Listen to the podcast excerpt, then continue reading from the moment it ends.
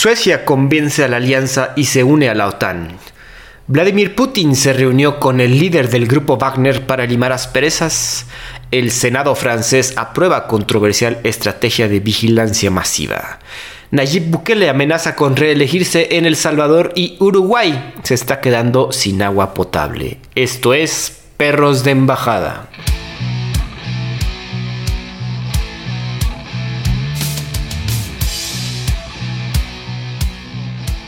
¿Qué tal amigos? Bienvenidos nuevamente. Yo soy Andrés Rojas, también conocido como Chat, y me acompaña mi siempre estimado Santiago del Castillo, el perro por excelencia. ¿Cómo estás, Santi?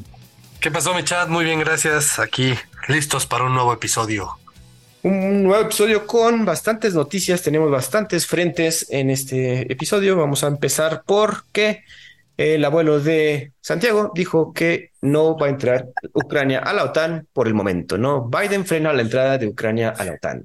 El mandatario comentó que la ofensiva rusa debe terminar antes de que la alianza agregue al país invadido a sus filas. Agregar a Ucrania a la OTAN durante el conflicto significaría que todo el bloque estaría en guerra contra Rusia, algo que no podemos permitirnos en este momento, y a pesar de, estas declaraciones, Biden dijo que Estados Unidos y sus aliados continuarán apoyando al presidente Volodymyr Zelensky y sus fuerzas de seguridad y le estarán enviando más armas porque las necesitan los señores. Uno de los países que está en contra de la afiliación inmediata es Alemania. También, a pesar de que Biden dice esto de que todavía no estamos listos para aceptarlo, por otro lado, Estados Unidos envió las llamadas bombas de racimo, las cluster bombs, a Ucrania. La decisión de Washington preocupa a sus aliados de la OTAN, ya que estas armas pues, son controversiales porque más de 100 países prohíben el uso de estas bombas en virtud de la Convención sobre Municiones de Racimo debido a su triste historial de víctimas civiles. Se trata de municiones que dispersan o liberan pequeñas cargas explosivas diseñadas para estallar antes, durante o después del impacto. Ah, cabrón, entonces no sabes ni cuándo, güey.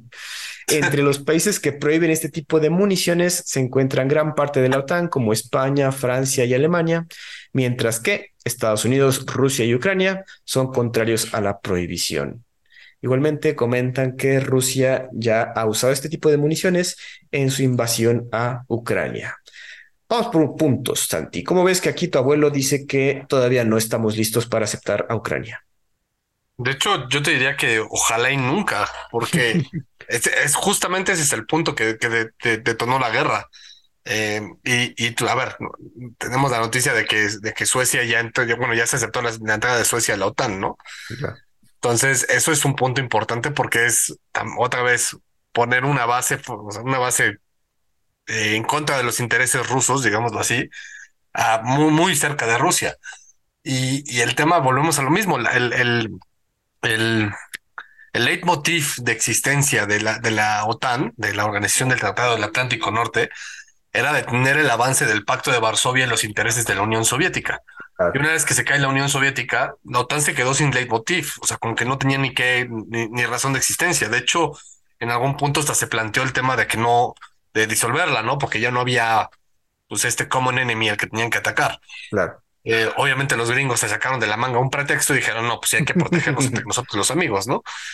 Y ese nuevo leitmotiv al principio fue, pues bueno, vamos a hacer el tema con Yugoslavia, que ya no sabemos cómo le fue a Yugoslavia en esa época, pues que ya no existe Yugoslavia, ¿no? Tal cual. Nada más ahí con eso. Eh, motivo al que, al que se encontraba la OTAN, motivo que destruía por completo y, y volvía a quedarse con esa crisis existencial de para qué existo. Em, después se volvió un tema ahí como de ayuda entre los países occidentales, un tema militar, de unión, etcétera, que poco a poco durante los principios de los 2000, digamos 2008, 2010, pues se volvió el tema de vamos a, o sea, en contra de los intereses rusos. Pero inclusive con Rusia se había firmado un acuerdo en el que pues la OTAN no se iba a expandir más allá de sus límites orientales, ingresando a países que habían sido, o sea, y tal cual dice, países que habían sido de la parte de, este, miembros de la Unión Soviética, eh, la OTAN se comprometía a no incluirlos y Ucrania es uno de ellos. Porque recordamos que los bálticos habían sido parte de la Unión, la Unión Soviética, pero eso sí fue como que muy aparte. Eso siempre tienen como que nunca tuvieron un, un, un acercamiento cultural con lo eslavo, con lo soviético, y por eso fueron los primeritos en apuntarse del lado, del lado, del otro lado, ¿no? Pero Rusia le dijo, ok, los bálticos te los paso porque esos nunca me quisieron y está bien, ¿no? Pero ahora los, este, pues, los que hayan sido parte de la Unión Soviética y así son esferas de influencia rusa y no te metes ahí. Y la OTAN dijo que sí. Y justo el problema que, que, desencadena la guerra es este, a partir de la Revolución Naranja de Ucrania, que quitan al presidente prorruso y ponen un presidente pro, pro occidental, pues a partir de ahí, pues Rusia le quita Crimea y después pues, se mete y los invade, ¿no? Entonces, ese es el motivo. El, el, incluir a Ucrania, sin duda, es, es una declaración de guerra tal cual, y por eso Biden está de no, güey, espérense, o sea, está bien que no quieran ser prorrusos, pero no pueden, no pueden, o sea, pueden ser proamericanos o prooccidentales, pero no, no, no pueden ser del club de Toby, ¿no? Sí, Ustedes sí están apestados. Ahorita estoy de acuerdo que lo dijo en, en, la situación en la que está por la guerra y todo, pero como que sí le, o sea, bueno, los ucranianos creo que están con la esperanza de que algún día ingresen a esta alianza. Como bien dices, sería otra afrenta que podría desencadenar todavía más guerra o una guerra que nunca acabe, pero híjole. Pues yo te diría, eh, así que tan, qué tanto los ucranianos no lo sé. Eh, obviamente después de, la, de, todo esto que, que, ha pasado en los últimos dos años, yo creo que sí, que sí hay más gente que esté afín a, a incluirse en la Unión Europea, pero sí creo que, que, es más bien la tendencia política y el momentum político del país, que es los que buscan eh, agregarse a la Unión Europea. Es más la parte, pues, la, la, cúpula política, ¿no? El, el, el, payaso este de Zelensky que quiere, que quiere estar con la Unión Europea. No sé qué tanto realmente los ucranianos quieran estar con la Unión Europea, porque estar con la Unión Europea, pues también pues, tendrá sus beneficios, ¿no? Y, y, y eh, la Unión Europea y con la OTAN tendrá sus beneficios, pero también tiene sus, sus, sus, responsabilidades que no necesariamente son buenas para con ellos. Pregúntale a los bálticos cómo les ha ido. sí, sus obligaciones. Ahorita están rayados porque eh, tienen un escudo que se llama OTAN en contra de Rusia y por eso Rusia no se ha metido ahí, ¿no? pero, pero en, a nivel económico, eh, vaya, no es el, el euro para ellos es es como una bendición y una maldición al mismo tiempo, ¿no? Sí, ciertos países tienen que, han tenido que adaptarse y no todos han salido con tanto beneficio, ¿no? ¿Cómo ves este asunto? Bueno, porque también algo que obviamente está, que mueve también esta industria de la guerra, pues es la creación de armas y la manufactura de esta, este complejo industrial de armas. Entonces, estas bombas Racimo pues estaban ahí en un, en una bodeguita agarrando polvo y dijeron, oye, pues también las podemos usar como para mandarlas a Ucrania, ¿no? ¿Qué, pare ¿Qué les parece? Eh, eh, unas, bombas que son prohibidas ¿no? en la guerra. Y hace rato te mandé igual un, bueno, no hace rato, tiene ya tiempo, una bomba que usaron los rusos de fósforo blanco, que ves que parece que está cayendo y lloviendo pues, estrellas. Sin embargo, ese fósforo blanco también está, es un tipo de arma que también está prohibido. Entonces, estamos viendo en esta guerra utilizar armas que en otros lados pues, ya se hizo una convención de no usar, ¿no? Sí, de hecho hay, hay varias noticias ahorita de Putin de, que pues está empezando a amenazar con usar eh, municiones que están prohibidas, ¿no? Los clusters munitions, que son muy similares también a los que mencionas tú. Y, parte del tema es ese, ¿no? Ya yo creo que después de lo que pasó con el grupo Wagner, que no sé si también leíste la noticia de que se reunió con este Prigozhin. Y ahí lo tenemos. Este Putin. No te adelantes. bueno. eh, pues justo el tema es ese, después del fiasco del autogolpe de Estado, que sin duda sí demeritó y, y, y mermó considerablemente en la, en la imagen de Putin de todopoderoso dentro de Rusia, pues sí se empieza a ver un tipo de desesperación y, quizás un, un, tema de, pues ya tengo que, ah, que, que, resolver este tema a la brevedad, ¿no? No se ve un futuro, o sea, no se ve un fin en el futuro cercano de esto, pero yo creo que Putin sí ya está eh, pues, animado a querer acabarlo tal vez antes de lo, de lo pronosticado y, y no necesariamente con el con el fin que él pronosticaba, ¿no? Ajá, o sea, creo que sí, ya, ciertamente, como que ahorita vamos a hablar de esa reunión que dices, pero ya está viendo un fin que incluso no puede ser el más beneficioso para Rusia, pero pues tiene es que, al final piénsalo así, sería muy, muy fácil decir, güey, ya, la chingada, quiero ganar, tiro dos, o sea, dos botones rojos, bomba atómica, tum, tum, y ya se acabó y ahora sí ríndanse, ¿no?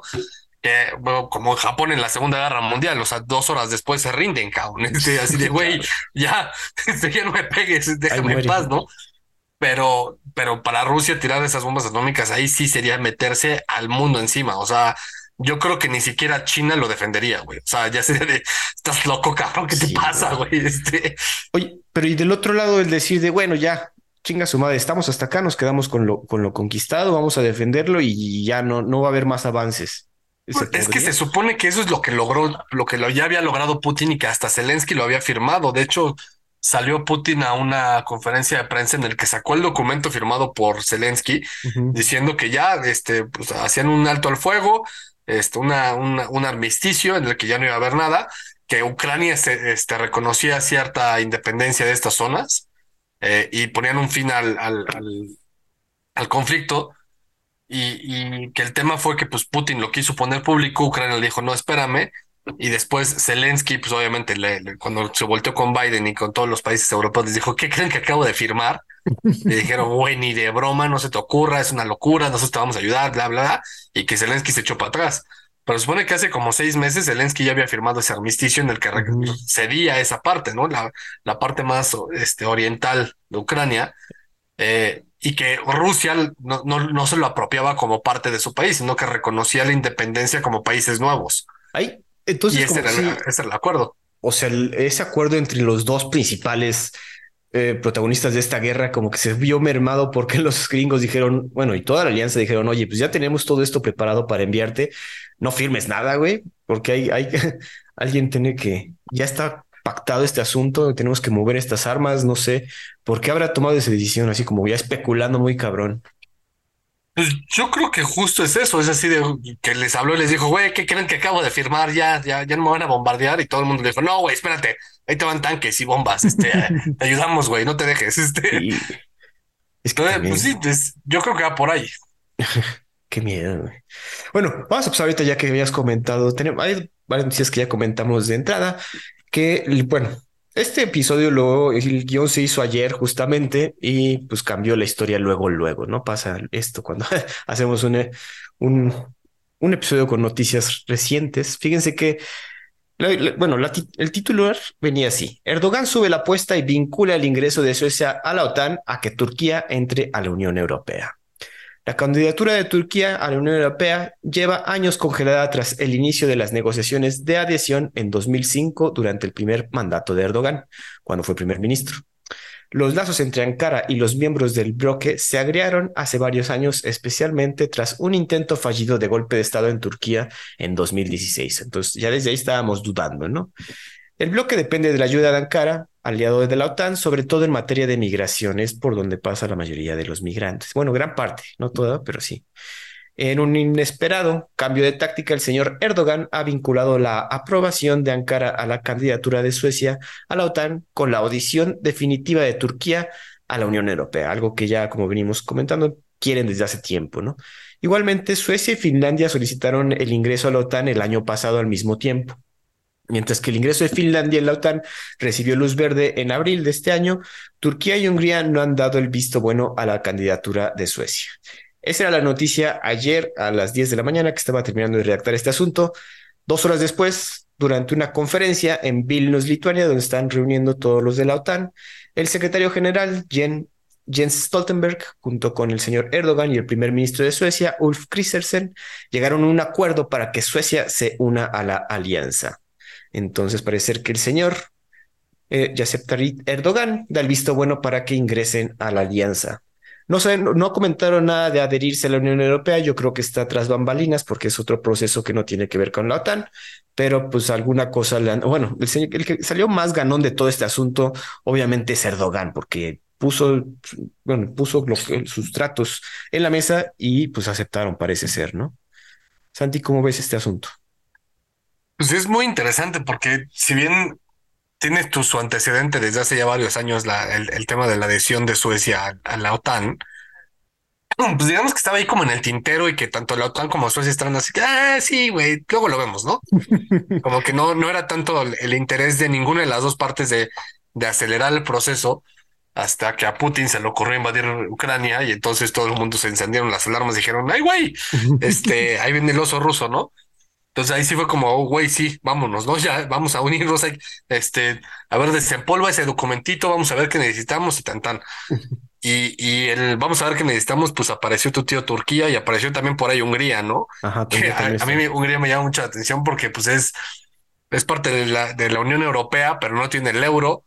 eh, y es completamente prorruso, ¿no? El presidente actual. Este, entonces es, es muy interesante. Creo que, que Suecia lo hace, entre comillas, porque si te fijas, los de los nórdicos, eh, pues Suecia, o sea, creo que, o sea, casi ninguno era parte de la OTAN o de la Unión Europea, ¿no? De hecho, Ujú. mantienen sus monedas. Eh, creo que por ahí, este, Dinamarca, eh, no tiene, o sea, bueno, ninguna de esas tiene el euro, ni Noruega, ni Dinamarca, ni Finlandia, ni nada, ¿no? Que, y de hecho, creo que parte de la Unión Europea, eh, si mal, no mal, mal no recuerdo, quizás solamente Suecia es parte, de- no, no me acuerdo bien cómo es, pero solamente uno de los cuatro nórdicos, que es Dinamarca, Noruega, Suecia y Finlandia, es parte de la Unión Europea, ¿no? Claro. Entonces, como que siempre han querido mantener su independencia de Europa.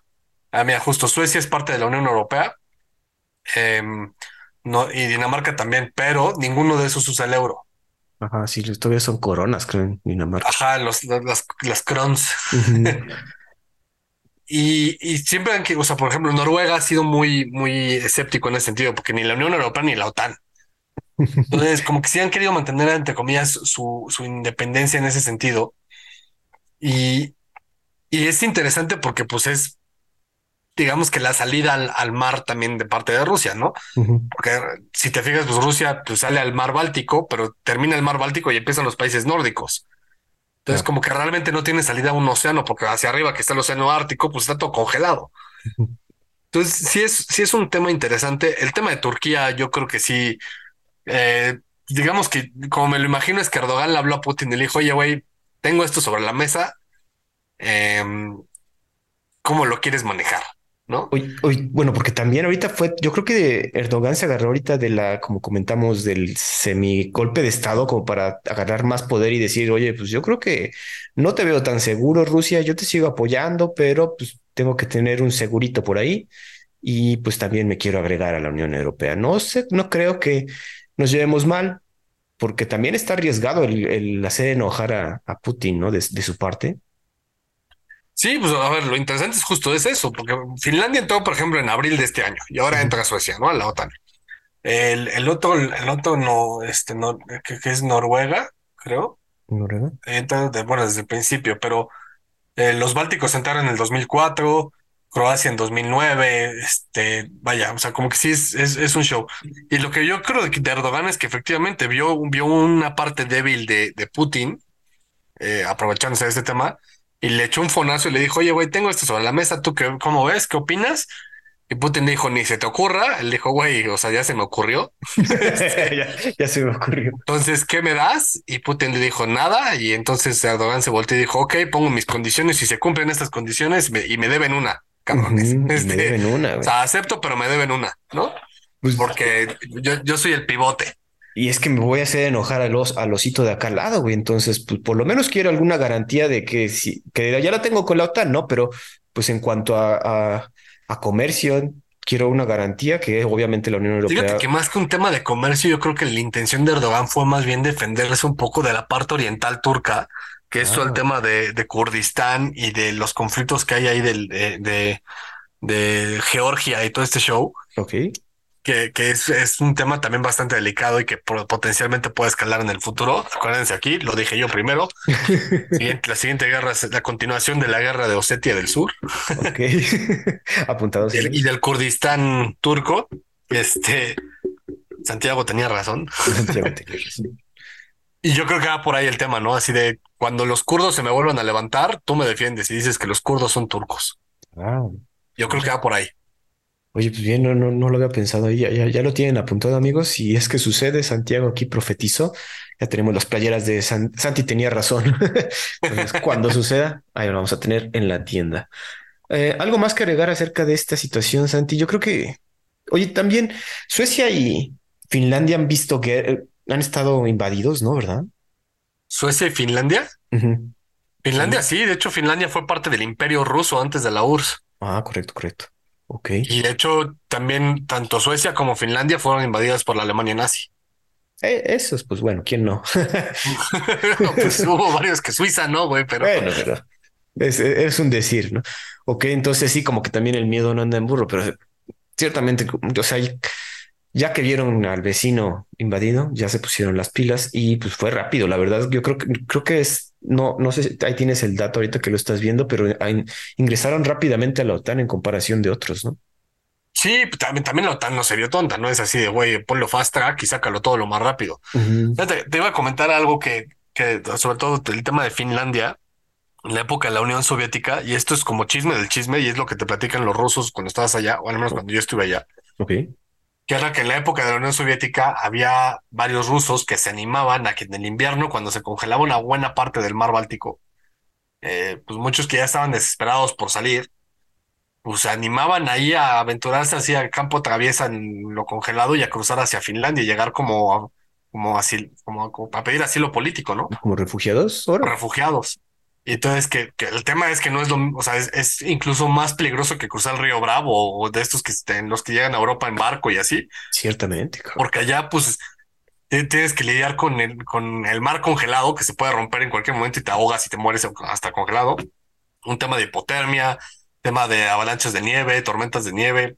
O sea, como que es la, la, peor forma de, de, de migrar ilegalmente, ¿no? Este, era muy, muy, muy arriesgado y había quienes sí se animaban y lo, lograban hacer. De hecho, corría el rumor, parte del rumor es que decían que algunos cuando llegaban y que Finlandia lo regresaba, pues al menos podían ver cómo vivían los capitalistas de Finlandia y, veían productos finlandeses, o sea, bueno, internacionales, que cuando regresan a Rusia no había y era así como que, wow, ¿qué es esto? Una videocasetera, wow, ¿cómo funciona? este... Qué cabrón, güey, no. Oye, buen dato, pero como dices, sí, seguro el, los refugiados de que tienen que atravesar hielo, pues no mames, qué pinche miedo, güey. Aparte oscuro. Además es hielo congelado, no es como que es hielo sobre la estepa, no es hielo sobre el mar, cabrón. Ajá, güey, aparte. Te caes y ahí te cae una beluga y te muerde, ¿no? Con eso de ah, con eso de que no hay talla, ya están revelando las orcas. Por cierto, hay una noticia que no hemos comentado, que nada más voy a hacer el paréntesis. A ver, a ver. Pero justo Putin acaba de firmar una ley en la que eh, se prohíbe la captura de, de mamíferos marinos quiere decir ballenas prácticamente. Eh, y soltaron, me parece que fueron cuatro orcas que habían atrapado, las tenían en un en el Moscovarium, el Moscovarium quebró, entonces las soltaron en el mar y al principio como que no ubicaban para dónde, o sea, qué, qué, había pasado y así. Y aparentemente de las cuatro que soltaron, dos están juntas y están cazando entre con ellas, o sea, eh, hicieron su propio grupo una de ellas, que era este, mujer, bueno, hembra, se adhirió a un grupo de orcas salvajes y la otra se, este, se adhirió a, su, a su familia, con, o sea, como que sí encontró a su familia. Entonces, es, digamos que es un caso de, de reinserción al, al, a lo salvaje exitosa de parte de Rusia, pero no hay mucha noticia al respecto porque cómo le vas a echar porras a Rusia ahorita, ¿no? Digo, ¿y a ti cómo te llegó la noticia? ¿Tienes tu, te estás suscrito a Ballena News o qué pedo? a Orca News, sí. Orca News.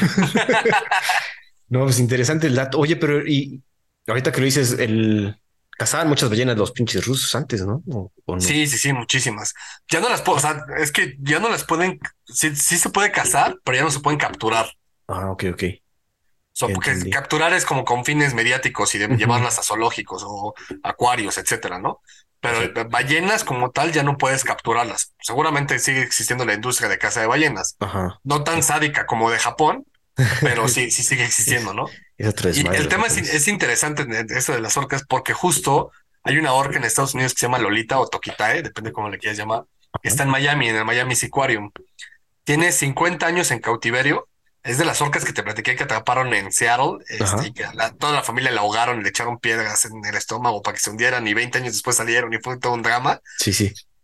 Eh, es el único, es la única orca que estaba en un acuario que estaba, que era ilegal, era ilegal por las medidas y todas todo el tema, o sea, las medidas de longitud de la, del, pues, de la alberca y que había logrado pues varios amparos ante la ley de Estados Unidos y así. Entonces vendieron el Miami Seaquarium y el nuevo dueño dijo, sí, la voy a liberar, vamos a hacer un plan de liberación. Pero llevan dos años con ese tema de que la van a liberar, la, van a liberar.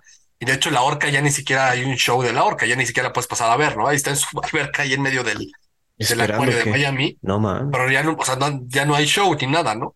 Y llevan dos años con el proyecto de sacarla, pero pues no la sacan. Y, el tema es que dicen, no, es que sacarlas es muy caro y es complicadísimo y quién sabe qué sea lo mejor para ella, porque como ya está viejita igual y se muere. Pues acá está el perfecto ejemplo de cómo estos güeyes, los rusos, sacaron cuatro orcas y las cuatro se reinsertaron en, su, pues ahora sí que en, en la vida salvaje, ¿no? Cabrón, porque sí debe estar difícil, ¿no? Que se reinserten en la vida salvaje. Digo, no sé cómo es el asunto con las orcas, pues, pero. Pues entre comillas, sí, pero no, porque, o sea, por ejemplo, el tema de Keiko es que nadie sabía cuál era su familia y no lo podían identificar ni, siquiera por lenguaje, porque Keiko ya no hablaba. Ah, chinga. El tema de Lolita, de Tokitae, su mamá está viva, güey. ¿Saben cuál es su mamá? Esta cabrón. O sea, sí, la tienen identificada, güey. No me acuerdo cómo está, porque esas, esas orcas tienen nombres como de K, L y, P. y son tres grupos distintos que están ahí en, Vancouver y Seattle. Eh, y te ubican perfectamente cuál es la mamá de esa orca, güey. Cabrón, güey. Pero bueno, qué bueno que nos traes aquí el detalle, porque sí, no, yo no había escuchado nada de eso. Como dices, no, no, no salen buenas noticias sobre Rusia últimamente, pero ahí tienen un amigos por si quieren echar alguna porra a los rusos.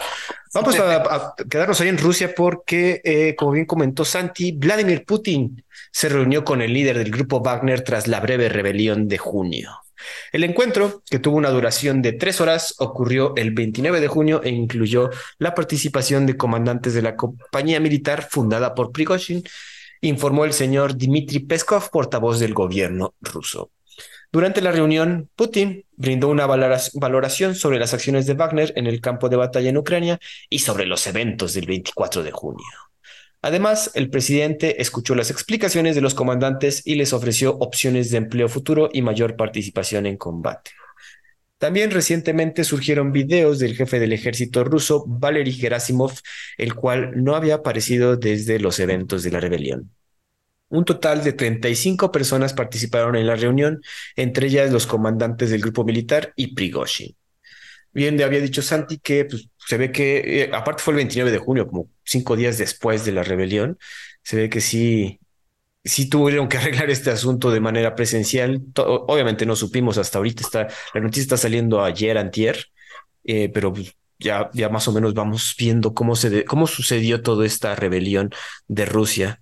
Santi, ¿tú habías escuchado esto? Yo la noticia la encontré nada más en un medio, entonces tampoco se ha dado mucha difusión, pero nos da, nos da una perspectiva de qué sucedió tras esta pequeña rebelión. Pues es que es lo mismo, como que no encuentras nada, o sea, si tú te metes así nada más a ver noticias en general, no encuentras noticias de Rusia porque lo que quieren es esconderla lo máximo posible, creo yo, ¿no? Pero si tú pones Putin en Google y le pones Google News, te salen 18 millones de noticias de esto en específico, ¿no? Eh, y, y, sí, yo sí lo había leído y, y se me hace interesante porque el, tema es eh, que no es una noticia popular en Occidente, pero aparentemente tampoco es una noticia popular en, en, las, esferas de influencia rusa, o, todo, lo que está todo alrededor del conflicto. ¿Por qué? Porque eh, es como no querer darle importancia a Prigozhin, ¿no? obviamente la idea es, es, mantener la figura de poder de Putin y, y el Prigozhin pues fue el que se le levantó. Entonces, eh, lo último que supimos formalmente hablando es que Prigozhin se había exiliado a Bielorrusia, que es el estado puppet de, este, de Rusia. Pero después de la reunión, pues dices, bueno, pues igual y no, igual y nada más fue así como que un dame más dinero, ¿no? Exacto.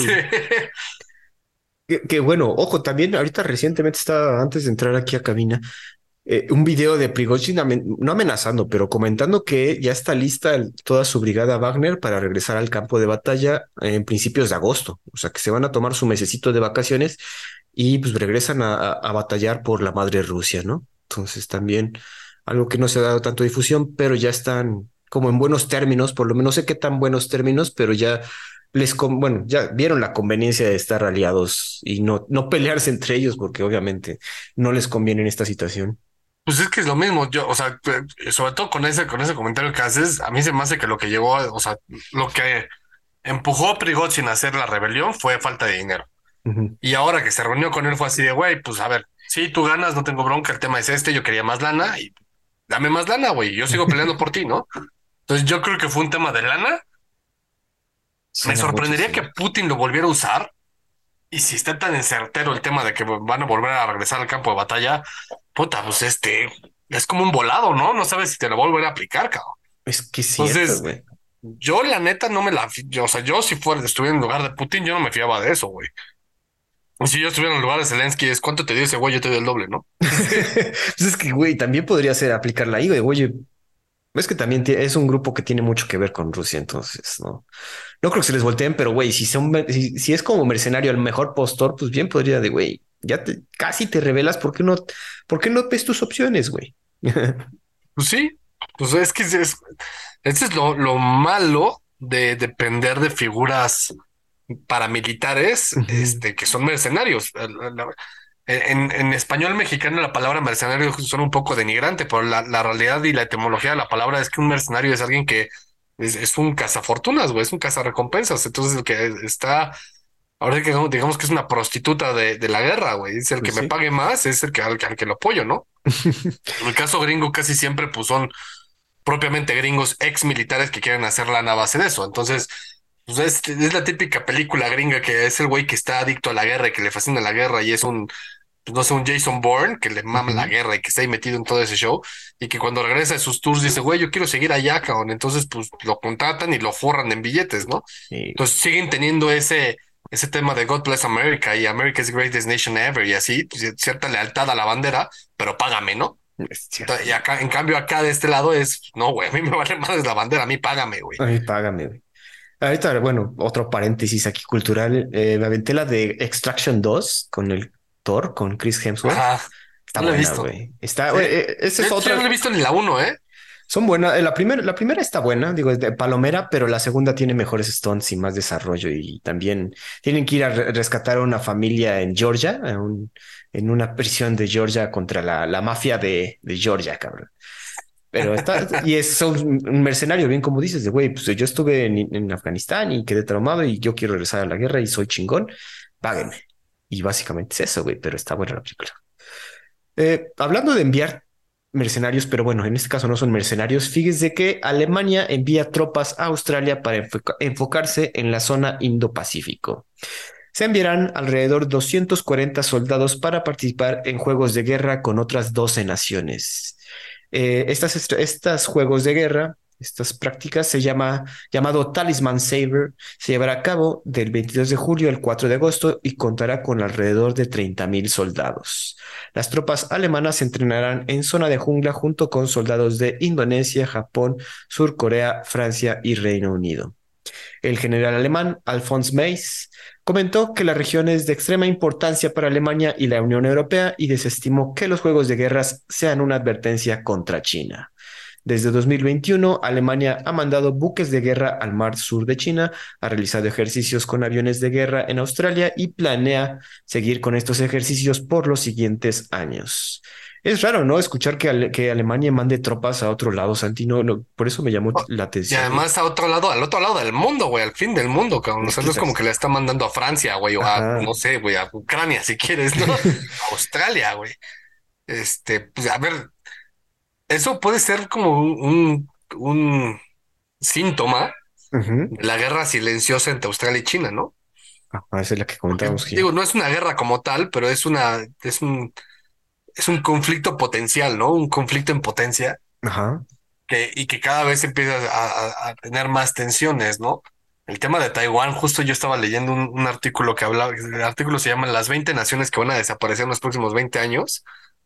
Y, se enfoca únicamente a, países o naciones que vayan a desaparecer por temas políticos, no, no estamos hablando de Tuvalu que se lo va a comer el mar o este, cosas, no, sé, Martinica, ¿no? Este, cosas así. Exacto. Eh, y justo habla de Taiwán y, lo pone como uno de los top cinco de los países que van a desaparecer, porque de por sí Taiwán no lo reconoce nadie, ¿no? Este, ya habíamos visto los 15 micronaciones, incluidas el Vaticano, que lo reconocen.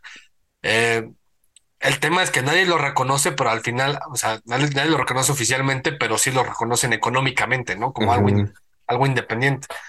Y al final, ellos mismos se consideran un país distinto.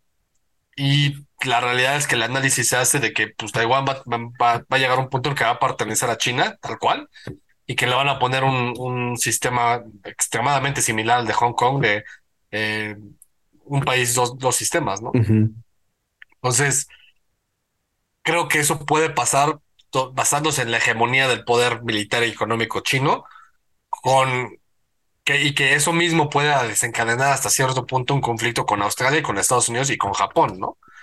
El tema es que, por ejemplo, justo también había otro artículo que hablaba de, de ¿cómo, ¿cómo, se llamaba el artículo? Se llamaba La soledad asiática, una cosa así, que hablaba de los pobres japonesitos y los coreanitos del sur, Ajá. que cada vez están más aislados, son países súper occidentales, pero que cada vez están más aislados y rodeados por el mundo antioccidental. Que, o sea, que el mundo antioccidental es específicamente China, ¿no? Digo, pues no China, Rusia, inclusive hasta India, Pakistán, el mundo árabe, lo que sea, güey. O sea, ah, bueno, eso también, sí, cierto. pues sí, sí, se están quedando más solitos, ciertamente, ¿no? Por eso tienen que estar llamando, haciendo llamadas a Estados Unidos y ahorita en este caso a la Unión Europea, porque también esto de que Alemania diga que el mar del sur de China es importante para ellos, dices, güey, está bien que es una trade route importante, pero, mm, o sea, ya, ya están en cierta relativa paz, ciertas relaciones entre Estados Unidos y China, pero siempre está, como bien dices, ese conflicto en potencia, ¿no? Ahorita que comienzo este Taiwán, también yo creo que ya le está tirando China a ser un poco más subversivo y silencioso, ¿no? O sea, tratar de convencer a los mismos taiwaneses de que esta es la opción eh, por medio de dinero o, políticos en sí, para que no, o sea, está bien que sí, mucho nacionalismo taiwanés, pero yo creo que también esa va a ser la, eh, lo que va a ser tu, tío Winnie Pooh, ¿no? sí, justo, o sea, es, es, es un tema silencioso, no que es una guerra fría porque no es tal cual un conflicto de, de, índole ni, ni, económica ni, ni ideológica, es más un tema, eh, vayámonos a la base de nuestro podcast, es un tema geopolítico, estrategia política, este, geográfica, ¿no? Entonces, Sí, sí, es el, tema del Pacífico, pues es que además es la parte más importante en temas de recursos, ¿no? Entonces, el que domina el Pacífico de una u otra manera domina el mundo. Por eso los gringos se, enfocaron tanto en colonizar todas las islitas del Pacífico. Y poner chingos de Después de la bases, güey. La guerra, ¿no? Sí, güey. Entonces, pues no sé, es, es un tema interesante que yo creo que Tal vez lo que queda de este año ya no, ya no veremos muchas cosas muy dramáticas, pues podemos seguir leyendo cosas al, respecto, pero nada dramático. Pero para el 24 yo creo que sí pues, se puede tensar el tema. Ahí no me atrevo a hacer una, un pronóstico tan, tan certero como para venderles una playera que decía Santi y tenía razón, pero sí creo que para el 24 puede haber algún tema ahí chino-australiano, ¿no? Chino-australiano, porque sí también... Australia siempre son bien buena onda, pero por ahí manejan ahí el soy vasallo de Estados Unidos y tengo aquí. Sí, son bien buena onda, pero también son medio vegans y acá de todos se quejan, ¿no? Y entonces pues, tienen todas las quejas de, derechos humanos y sus jaladas, ¿no? Son bien woke. ¿Tú crees, güey? Fíjate que estaba leyendo que ya no está tan woke allá, pero pues quién sabe. Afortunadamente, justo estaba leyendo yo una, un artículo de, de, estadísticas woke, como que empieza a haber un tema de, de decadencia del cancel culture, del veganism, del woke, de todas estas estupideces que se le ocurría a la gente que no tenía nada que hacer. Justo porque pues, al principio los woke estaban chingui joda y los veganos y así, ¿no? Y, ah, sí, mire, cómete la, este, cómete la plantita y no las vacas y jala. Y entonces la gente común y corriente pensante, pues decía, ay, si que hagan su desmadre, a mí me va la madre, yo no me meto con ellos y ellos no se meten conmigo, ¿no?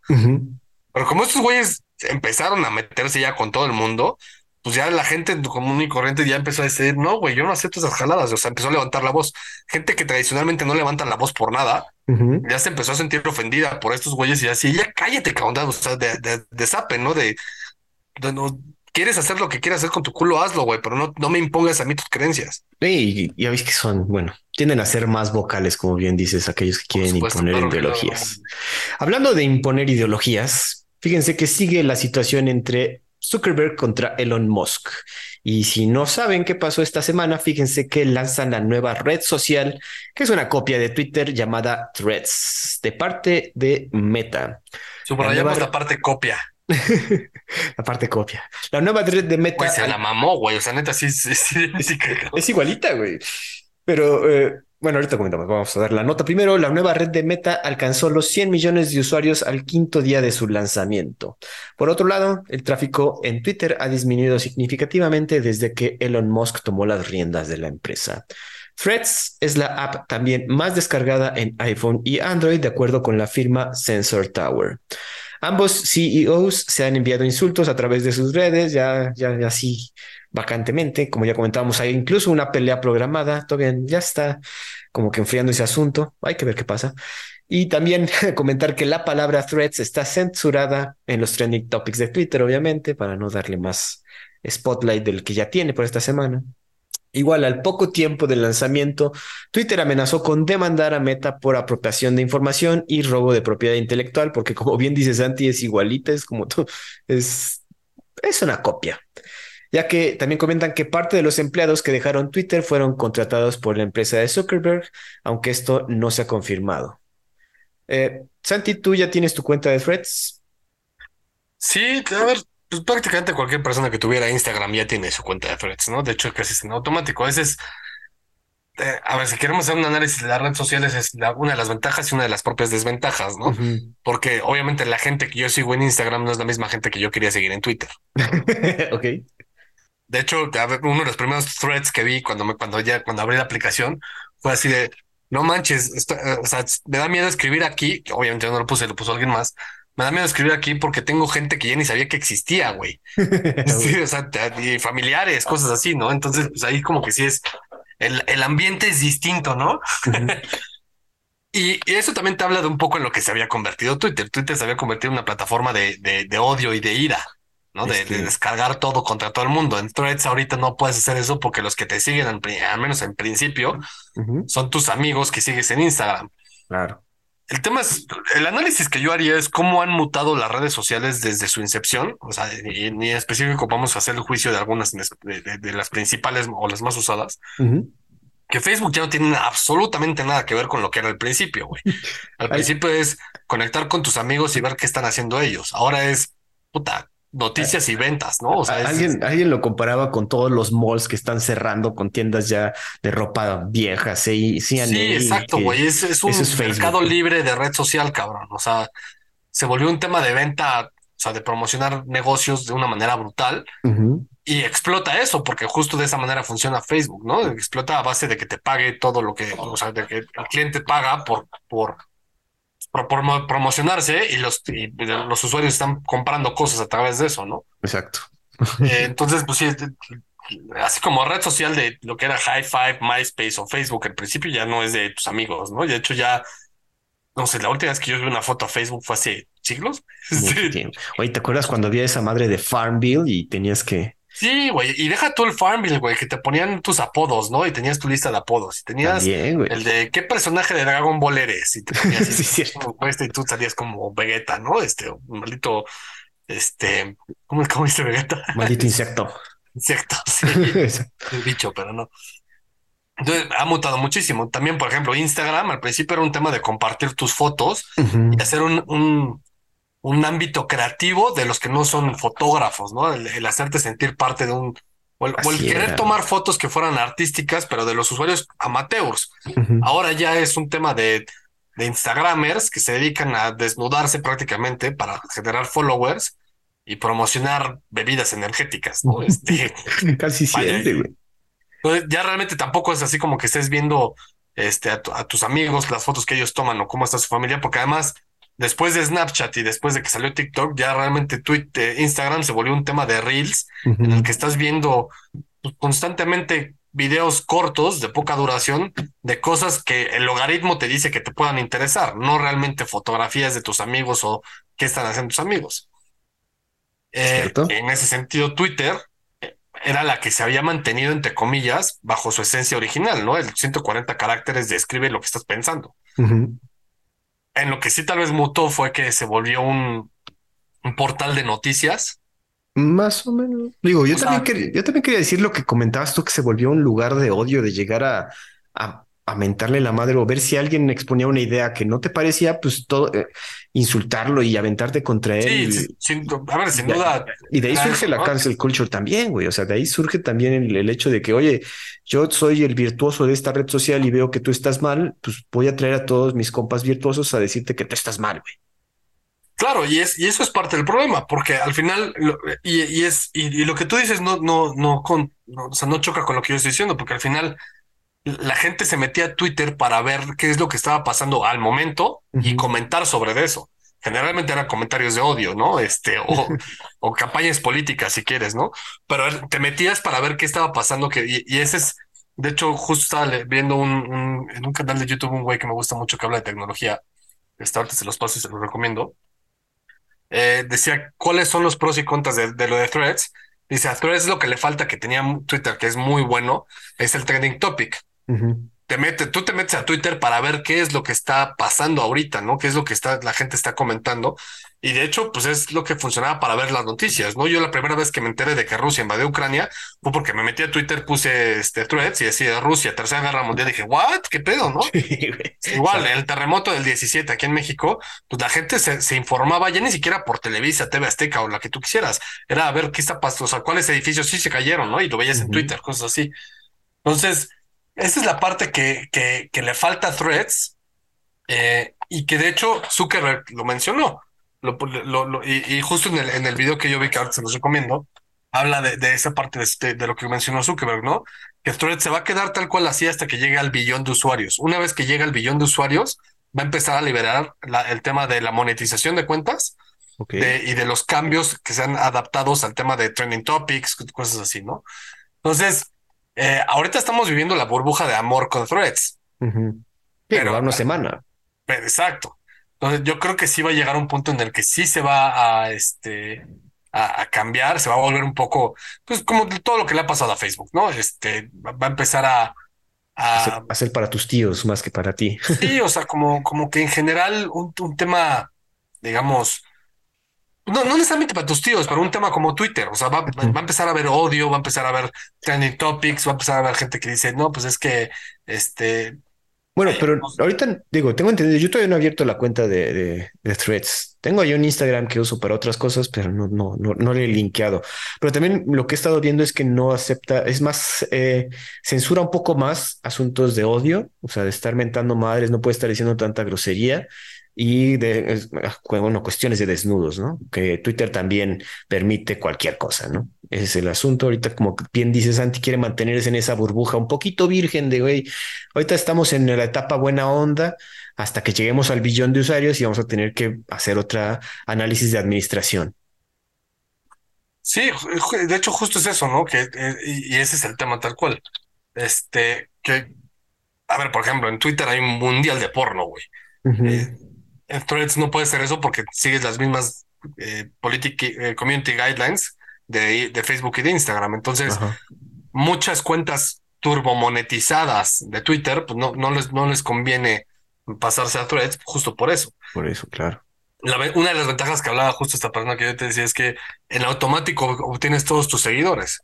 Entonces, si tú ya eres un Instagram star o un, eh, ¿cómo le llaman? Este, pues sí, pues un influencer, de, Instagram, pues casi en automático ya tenías todos tus seguidores en Threads, entonces era más fácil iniciar y, y, cuando se monetice, monetizarlo. Pero, eh, pero eh, no necesariamente significa que sean los mismos seguidores que tenías en, en Twitter. El tema de Twitter, yo creo que Musk, en su afán por hacer las cosas bien, se, se pasó de la raya, digamos. Porque el tema de que no más puedes ver 600 tweets al día, eso es una mamada. Perdón. A mí se me hace una jalada, pero entiendo el por qué lo hace. No creo que esté bien, pero entiendo que es, güey, tenemos un potamadral de fake news. Y la mejor manera de limitar eso es tomando una decisión tan drástica como esta, ¿no? Eh, Yo no creo que esté bien. A, mí me choca eso, ¿no? Porque te limita el acceso a la información. El chisme era que también que, que no le había pagado para los servidores de Google, que es para entonces no quería hacer ese pago millonario entonces, por eso estaba limitando ahorita el servicio. Pues quién sabe, la realidad, a esos niveles, quién sabe cuál es la realidad. quién sabe, güey. Pero bueno, hay mucho pinche chisme alrededor de esto, pero sí tienes razón. O sea que lo de las fake news, que sí quiere como de, de, a pesar de que quiere la libertad de expresión en su máxima expresión, valga la redundancia, sí quiere tener como que cierto control acerca de las fake news. Sí, y justo es eso, ¿no? Porque además también libertad de expresión, pero censuras threads este, entonces, como que, a ver, entiendo lo que quiere hacer Musk, no estoy de acuerdo en sus métodos. Este, de hecho, muchas veces yo no estoy de acuerdo con nada en Musk. Em, pero prefiero a alguien como Musk a, Zuckerberg. Ahora, lo que va a también pasar y que se está metiendo en problemas porque justamente, por ejemplo, Threads se lanzó en América, pero no en Europa, es justamente por las leyes antimonopolio. porque al final Zuckerberg ya va a tener los datos de Facebook, de Instagram y ahora de Threads y de WhatsApp. También, güey. Y no me acuerdo qué otra empresa tiene, pero este, güey, ya tiene toda la información, tiene el monopolio de las redes sociales. solamente está TikTok y lo está, y en Estados Unidos lo quieren tirar, ¿no? Porque es chino. Entonces, sí se vuelve un tema. Justo yo me, me, este, este personaje que te digo que se llama Mr. Who's the Boss en YouTube. Velo, está, está muy cool, habla de todo, habla de celulares, de tecnología, de consolas, de videojuegos, de televisiones, de aparatos, de, de refrigeradores, cosas así, pero con un, un tema muy cagado. Justo hablando de lo de threads. Y, y el güey decía, es que el, el problema más grande de, de, que te inscribas a threads es que para borrar tu cuenta de threads tienes que borrar tu cuenta de Instagram. No la puedes borrar si no lo haces así, ¿no? Entonces, si estás monopolizando la información de una persona en una sola empresa, en un solo en meta, y una sola persona, Zuckerberg, es el que tiene todo ese control de información y que Zuckerberg no es necesariamente conocido por lidiar con tu privacidad de una muy buena manera, güey. No, comercia, comercia. Sí, claro. Entonces, sí es, sí es un tema preocupante, digámoslo así. Em, yo abrí mi cuenta, tengo creo que he tuiteado tres veces, bueno, ya no, sé cómo se dice tuiteado. ¿Cómo se dice? Ajá. ¿Tuiteado? es que además el tema de Twitter es eso, ¿no? Que lo volvió un verbo. Ajá. Em, tengo, míos, míos, tengo uno, dos, tengo tres tweets, llamémosle, ¿no? El primero dice, nos subimos al tren del mame. Exacto. ¿Ves? Es que sí, eso. Quizás yo, yo no. Ay, es que otro clon, porque también el asunto con Meta es que nada más compra las o, copia un producto que ya esté hecho. No, no, no se ha dejado de innovar incluso desde Facebook, güey. Pero sí, a ver, Facebook ya lleva varios años siendo exactamente lo mismo, ¿no? Cuando constantemente te lo cambiaban. También. Feel, al menos. Pues bueno, a ver qué pasa. Tienen su cuenta de threads, escríbanle a Santi. Yo creo que tendremos que hacer una de, los perros. Ahí estaremos porque también Twitter se ha puesto un poco. Ah, eso sí me llamó muchísimo la atención. De las primeras cuentas que vi fue de agentes de seguros. eso me llamó muchísimo la atención. Y también vi unas de, tiendas online tipo de, de, pues, para que le, piques al link y que vayas a, su tienda digital de para comprar productos de ropa, cosas así. Eso me llamó mucha la atención. Es que también eso, eso es lo principal, es lo que mueve las redes sociales, quieras o no. Pero bueno, dos, una buena noticia y una mala, Santi. Vamos a irnos, ya no alejarnos un poco de la tecnología para acercarnos a nuestro medio ambiente. La deforestación del Amazonas brasileño ha disminuido en un 34% en los primeros meses del mandato del mejor amigo de Santi, Lula da Silva. De enero a junio se contó una deforestación de 2.650 kilómetros cuadrados, una reducción importante de los 4.000 kilómetros cuadrados durante el mismo periodo del año pasado, bajo el mandato de Jair Bolsonaro. Esta fue una promesa de campaña de Lula, la cual era reducir la tala ilegal de la selva y a la cual llegó a un máximo, la cual llegó a un máximo histórico durante el mandato anterior. Los datos fueron obtenidos por el sistema DETER, el cual calcula deforestación en tiempo real por medio del Instituto Nacional de Investigación Espacial a través de satélites bien cabrones. Otro reto que tiene la administración es recuperar la planta laboral de la Secretaría de Medio Ambiente, la cual se vio afectada por el mandato obviamente de Bolsonaro, no, no se recuperaron puestos y iba cambiando gente de puestos, entonces está un poco mermada, ¿no? Además, viene la época de sequía y actualmente han surgido más incendios forestales que en otros años.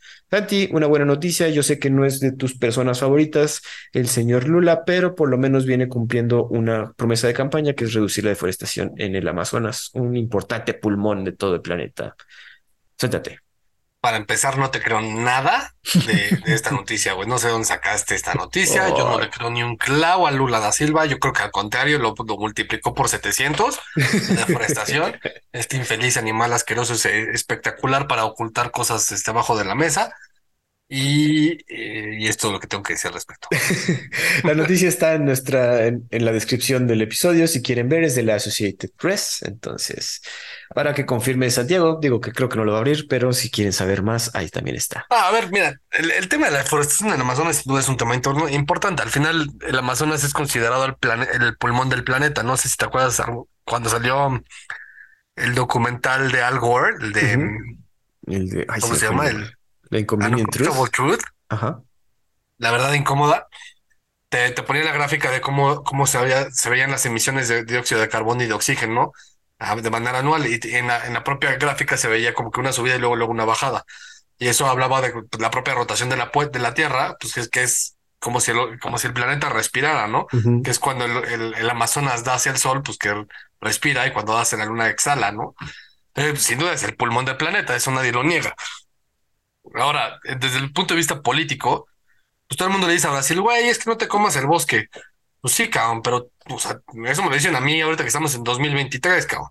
Pero ¿quién se lo dijo a los europeos cuando desecharon todo el maldito bosque que tenían en toda Europa y que ahorita pues sí ya están desarrollados, ¿no? Ya no necesitan madera. Pues yo necesito esos recursos para desarrollarme, cabrón. Y además se les olvida algo, la, Amazonas es mía, no de ustedes, entonces chinguense. Santiago, tranquilo, es de todos, el Amazonas es... No, no es de todos, güey, es de Brasil, cabrón, tan tan, o sea, hay una parte que es de Colombia, hay una parte que es de Perú, hay una parte que es de Bolivia, tan tan, y cada quien trata de sus recursos como quiera tratarlos, cabrón como decir, güey, es que la plata de Tasco es de todos, no chingues, no, güey. O sea, no, es de, los gringos, güey. De hecho, pues ya ves que tu tío el peje este, nacionalizó de nuevo el litio, no sé por qué chingados tienen que nacionalizar algo que está aquí. Pero claro, es como decir, el hielo de Siberia es de todos. Pues no, güey, es de Rusia, cabrón, ya, tan tan.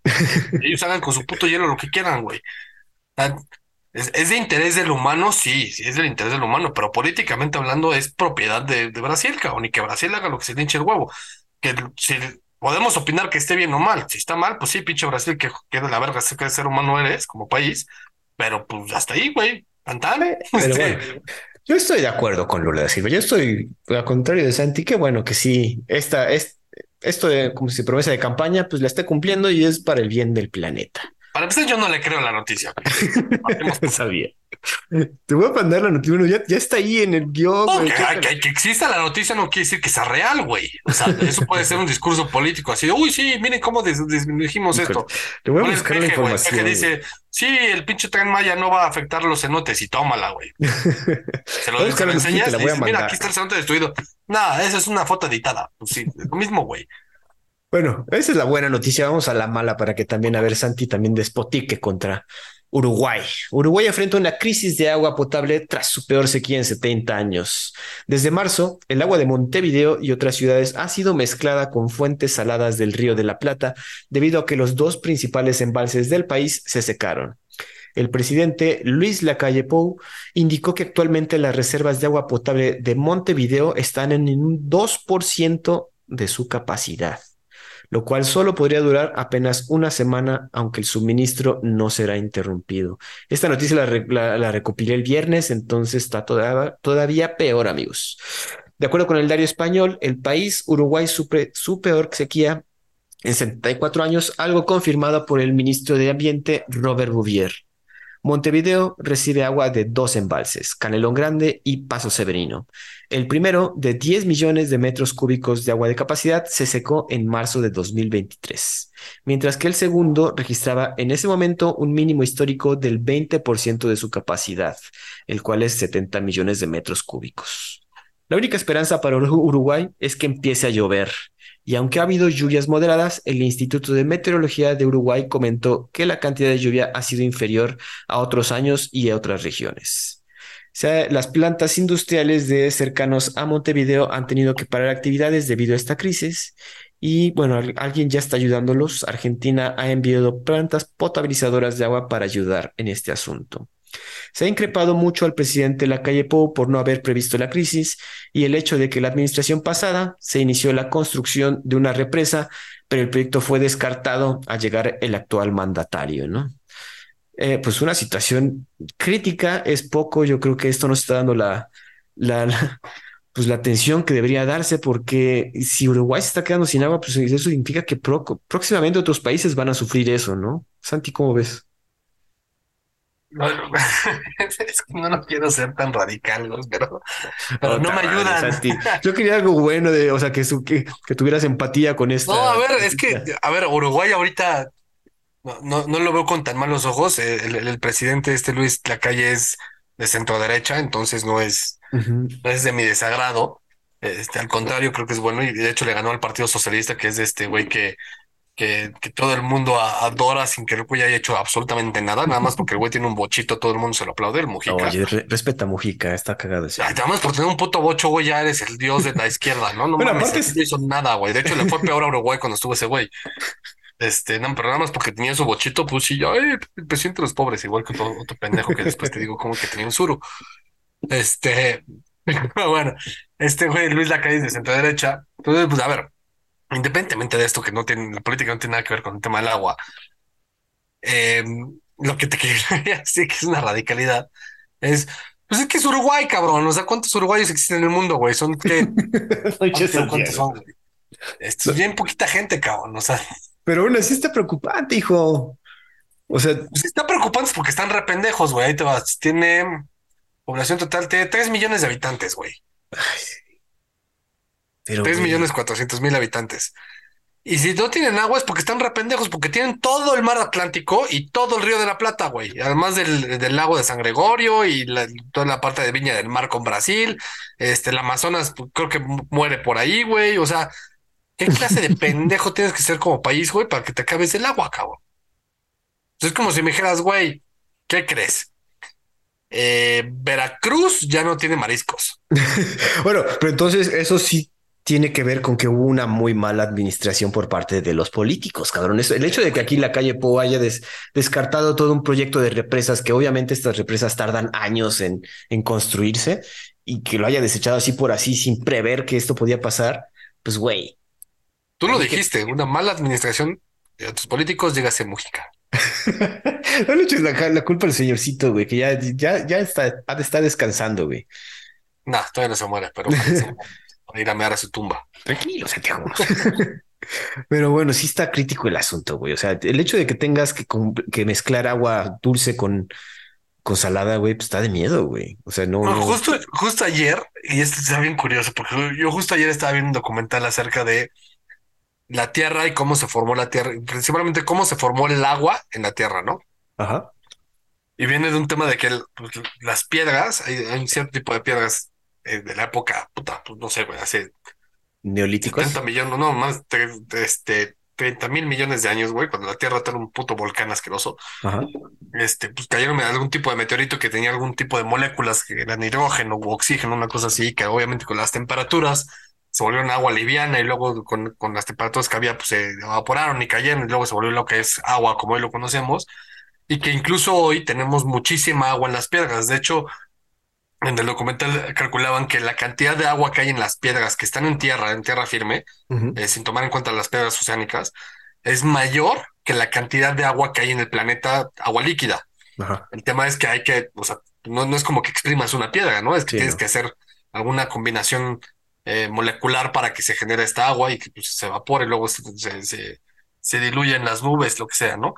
Entonces, la realidad es que el planeta para que se quede sin agua está muy complicado. Tenemos un puta madral de agua nada más en los polos y nada más en los mares o en los océanos. El tema es que es agua salada. Sí, Ahora, claro. ya hay procesos de desalinización del agua.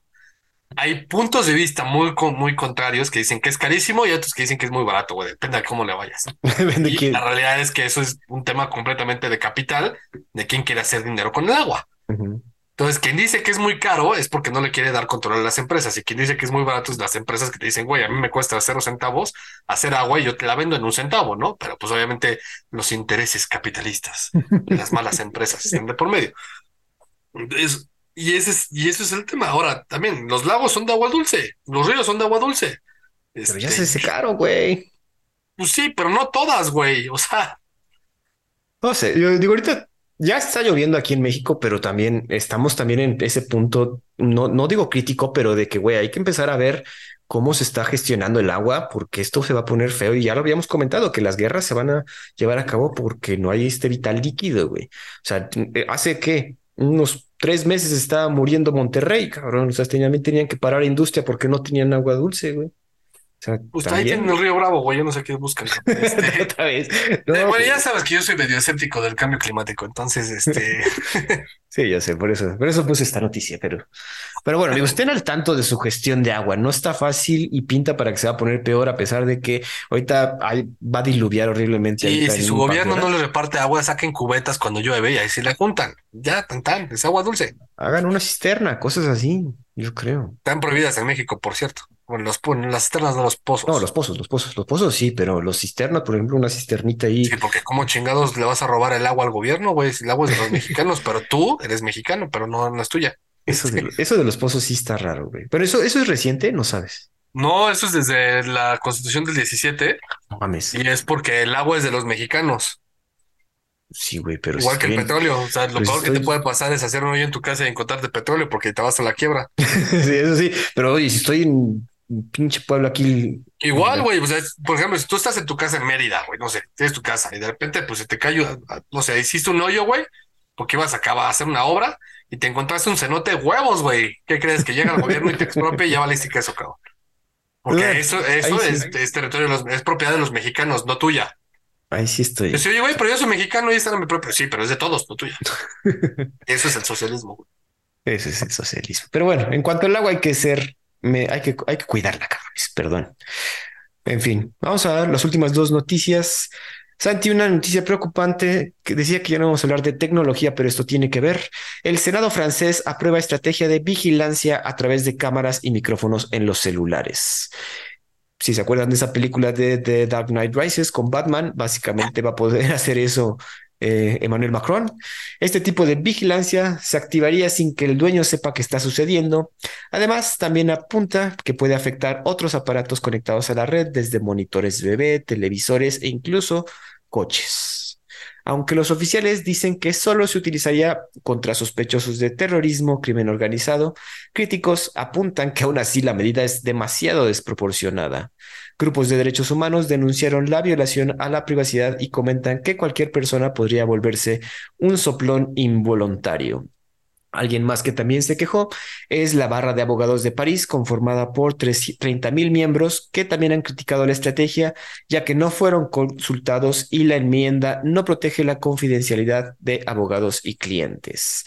Los legisladores agregaron una línea de texto que dice que el uso de esta medida debe justificarse por la naturaleza y la seriedad del crimen, estoy haciendo comillas, y por un periodo proporcional a este crimen, ¿no?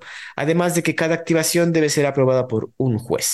La enmienda todavía debe ser aprobada por la Asamblea Nacional, pero pues va en camino a eso, ¿no? Esta noticia no la habíamos comentado, de hecho salió en junio, en principios de junio, pero apenas se está dando a conocer, porque pues obviamente yo creo que en principio de junio estaba el asunto de las, las revueltas por la, el aumento a la edad de retiro y ahora tienen el problema de que comentaba la semana pasada de que ma mataron a este joven muchas propuestas en París, entonces se ve que le dieron fast track a esta enmienda y quieren aprobarla lo antes posible, pero Santi, bajo tu mejor opinión, sí está demasiado desproporcionada y de miedo para ciertos sectores de la población.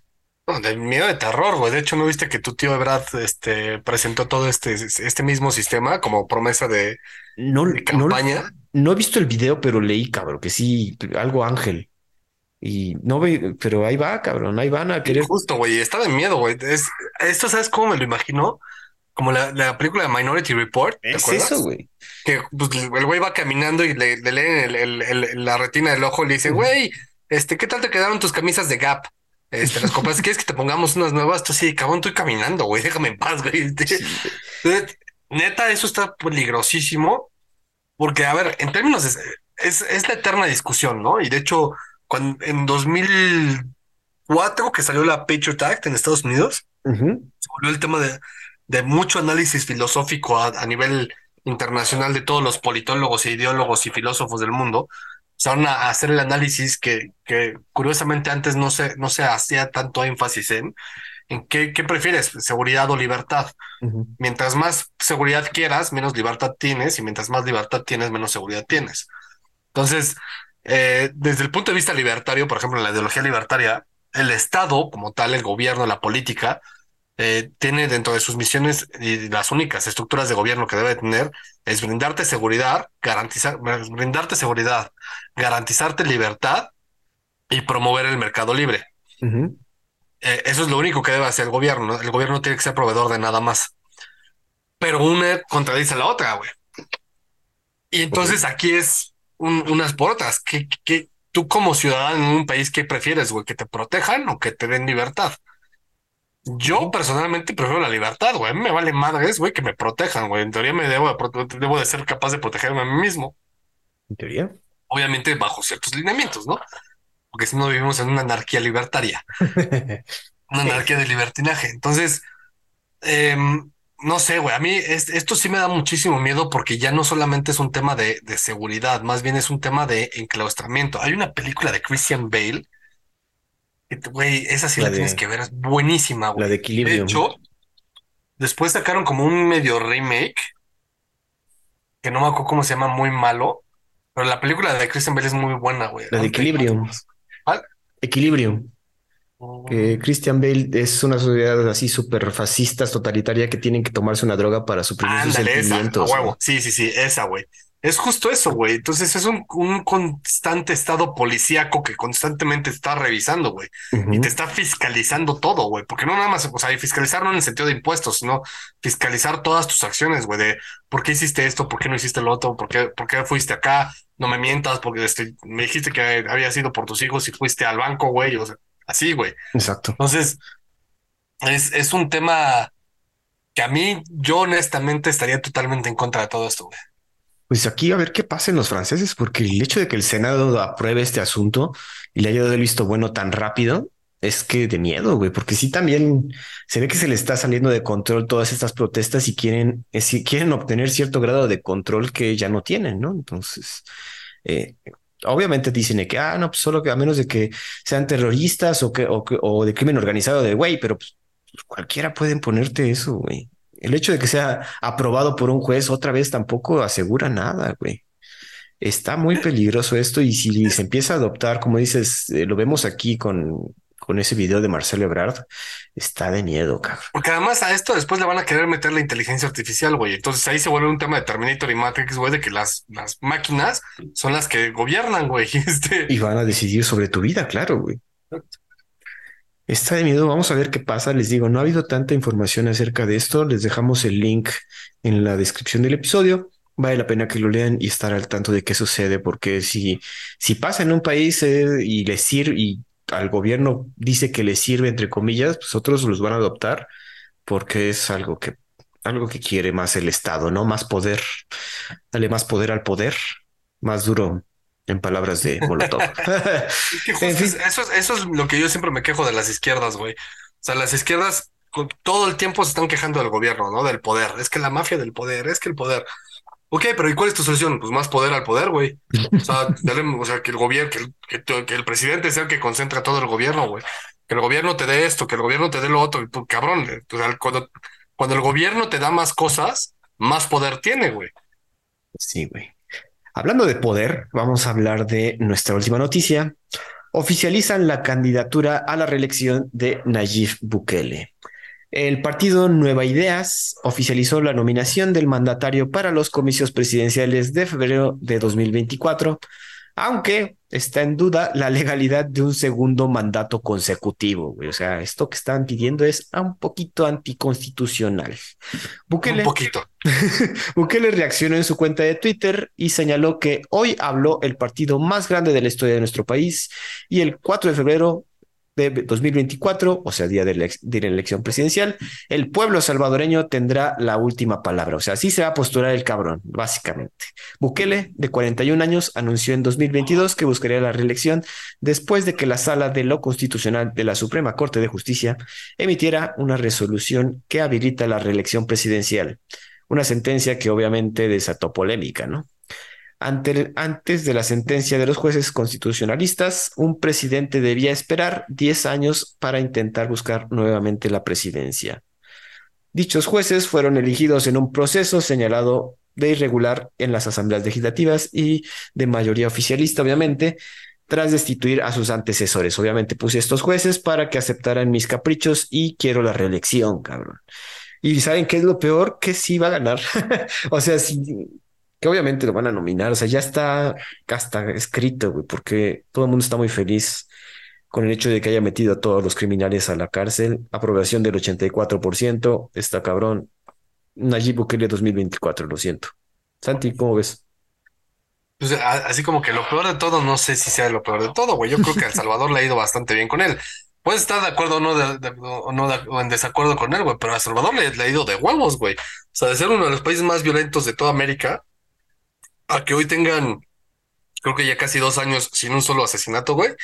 Este, pues eso te habla de, pues lo mismo, seguridad o libertad, güey, ¿qué prefieres, no? Pues sí. Entonces, mira, yo soy, y, y, esto puede ser que me, que me, que me cancelen o que me, me tilden de nazi, este, no, no necesariamente nazi, pero ¿tú sabes de dónde viene la palabra dictador y la forma de dictador? Mm, no, bueno, no, no, no exactamente. El dictador surge del Imperio Romano y el dictador okay. era en la antigua Roma un magistrado que recibía autoridad completa de parte del Estado para hacer frente a una emergencia militar o emprender una tarea excepcional. Es decir, ¿te acuerdas que el Imperio Romano era estúpidamente grande, que abarcaba pues desde España y se iba hasta pues más, más o menos Medio Oriente y luego hacia el norte pues llegaba a Inglaterra y a Alemania y hacia abajo pues del norte de África.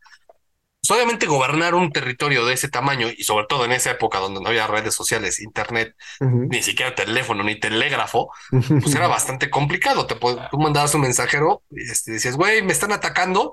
En lo que llegaba a Roma y que regresaba, este, pues ya sabía, ya había un país independiente nuevo, ¿no? sí. Entonces, cuando se cae la República Romana, porque se instaura el imperio, eh, el emperador y el senado crean la figura del dictatore. El dictatore era un, digamos, un emperador tal cual, tenía todas las facultades del emperador tal cual, pero solamente en esa región determinada. Y era por un tiempo específico. Y era dictador porque tenía todo el poder del Estado ahí, güey. Y él era el, prácticamente era el César. Nada más que le ponían un tiempo y le da, y, y al güey le decían, a ver, tienes de aquí a tres años a calmar las aguas, conquistar este territorio y hacer, y hacer que sea parte eh, tributaria del Imperio Romano. Y después de esos cuatro años, por ponerte un ejemplo, te regresas y si no cumpliste, pues cuello, ¿no? eh, eso tras, trasladado a nuestros, a nuestros tiempos, obviamente está completamente viciado la noción de un dictador, porque generalmente un dictador, ya sea de izquierda o de derecha, pues lo hace con, en beneficio propio y no responde a una figura que, en, el caso romano pues era el César, ¿no? Ok. Eh, responde a sí mismo y tan tan, se queda como, como el mismo. Pero yo creo que a veces los países, y incluyo a México en esto, a veces los países necesitan un dictador y no un dictador que se quede eternamente hasta que se muera, como Fidel Castro, güey. O sea, un dictador. A ver, Fidel Castro pudo haber sido un puto héroe y haber revolucionado magnánicamente, magnánimamente Cuba. Uh -huh. Si el güey llegaba, armaba su revolución y después de 7, 10, 10 años máximo, el güey se salía y dejaba que fueran elecciones libres y a ver qué chingados quieren los cubanos, ¿no? Y habría sido revolucionario, güey. ¿Por qué? Porque habría quitado a, a, los gringos de Cuba, los intereses gringos de Cuba y a, los habría liberado el güey había organizado Cuba para los cubanos y se sale y los deja ya ser cubanos, ¿no? Pero no, a huevo tener que dejar, pues yo, sí, pinche revolución marxista, ¿no? A huevo, pinche. y, y, y, yo creo, pero, a ver, el mejor ejemplo también lo podemos ver en México. Porfirio Díaz fue un dictador, sí, claro, por supuesto. Uh -huh. Pero Porfirio Díaz pacificó el país. México venía de 100 años de guerras constantes en el que nadie se ponía de acuerdo si eran conservadores o liberales. Y si los masones, y los, la, York, la logia escocesa o la de Yorquina, lo que tú quieras, en el que el país era una puta rebelión todos los días, güey. Uh -huh. Llegó Porfirio Díaz y les dijo, a ver, se te, me tranquilizan en una Pax Porfiriana, les guste o no. Es seguridad, sí, libertad, no, juegue. Se echó 30 años y ya después lo corrieron. Güey, ya no le gustó. Bueno, no nos gustó, lo corrieron y el güey se fue, el güey renunció. Sí, sí. Entonces, obviamente yo creo que fue una exageración 30 años. El güey se debió haber salido a los 20 años, quizás. Pero a veces los países y sobre todo en Latinoamérica necesitamos un dictador porque los latinos necesitamos un güey que nos diga qué hacer, cabrón. Entonces, mm. yo creo que el tema del Salvador es que Nayib Bukele es un dictador, sí no es bueno, no es un ángel de la guarda, pero es un güey que está poniendo orden y yo le daría uno, un mandato más, güey, y tan tan, hasta ahí te quedas, ¿no? Y que en esos, creo que son, son cinco años, son diez años en total, Ajá. creo, no me acuerdo bien cómo es el periodo presidencial de allá, pero que en esos diez años, güey, ponga ley y norma en El Salvador, lo ponga en orden y tan tan, te sales y ahora sí, ar armen su democracia, ¿no?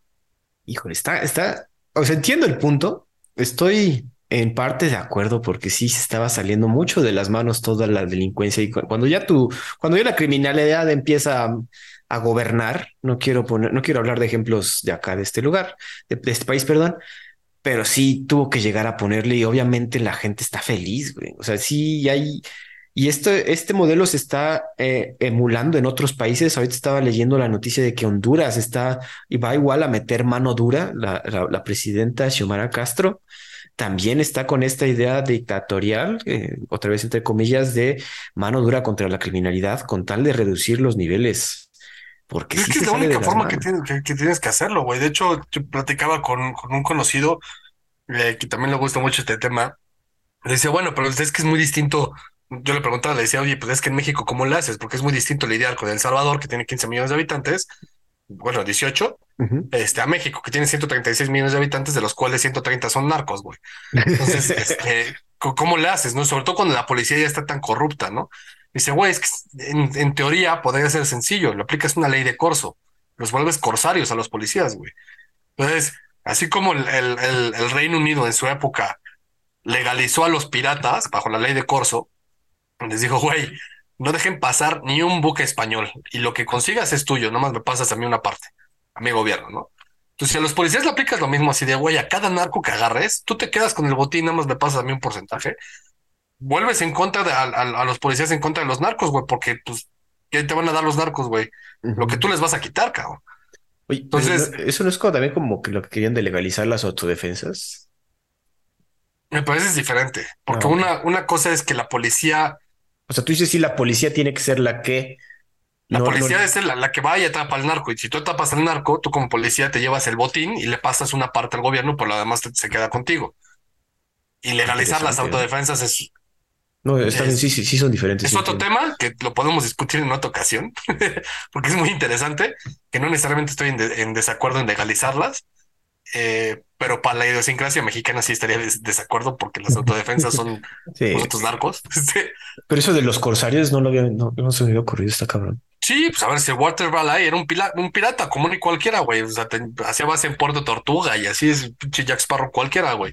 a la reina Elizabeth se le ocurrió así de, güey, a este cabrón lo hago Sir, que el güey se dedica a eh, piratear todos los barcos y los buques españoles y de todo el botín de oro que están sacando de América, que lo están mandando a España, cada vez que hundan un barco y que sacan el oro, este, el botín es para él. A mí me da una parte, una comisión, llamémosle, pero él se queda el botín, güey. Y así se volvió así Walter Raleigh, que se volvió un millonario, güey.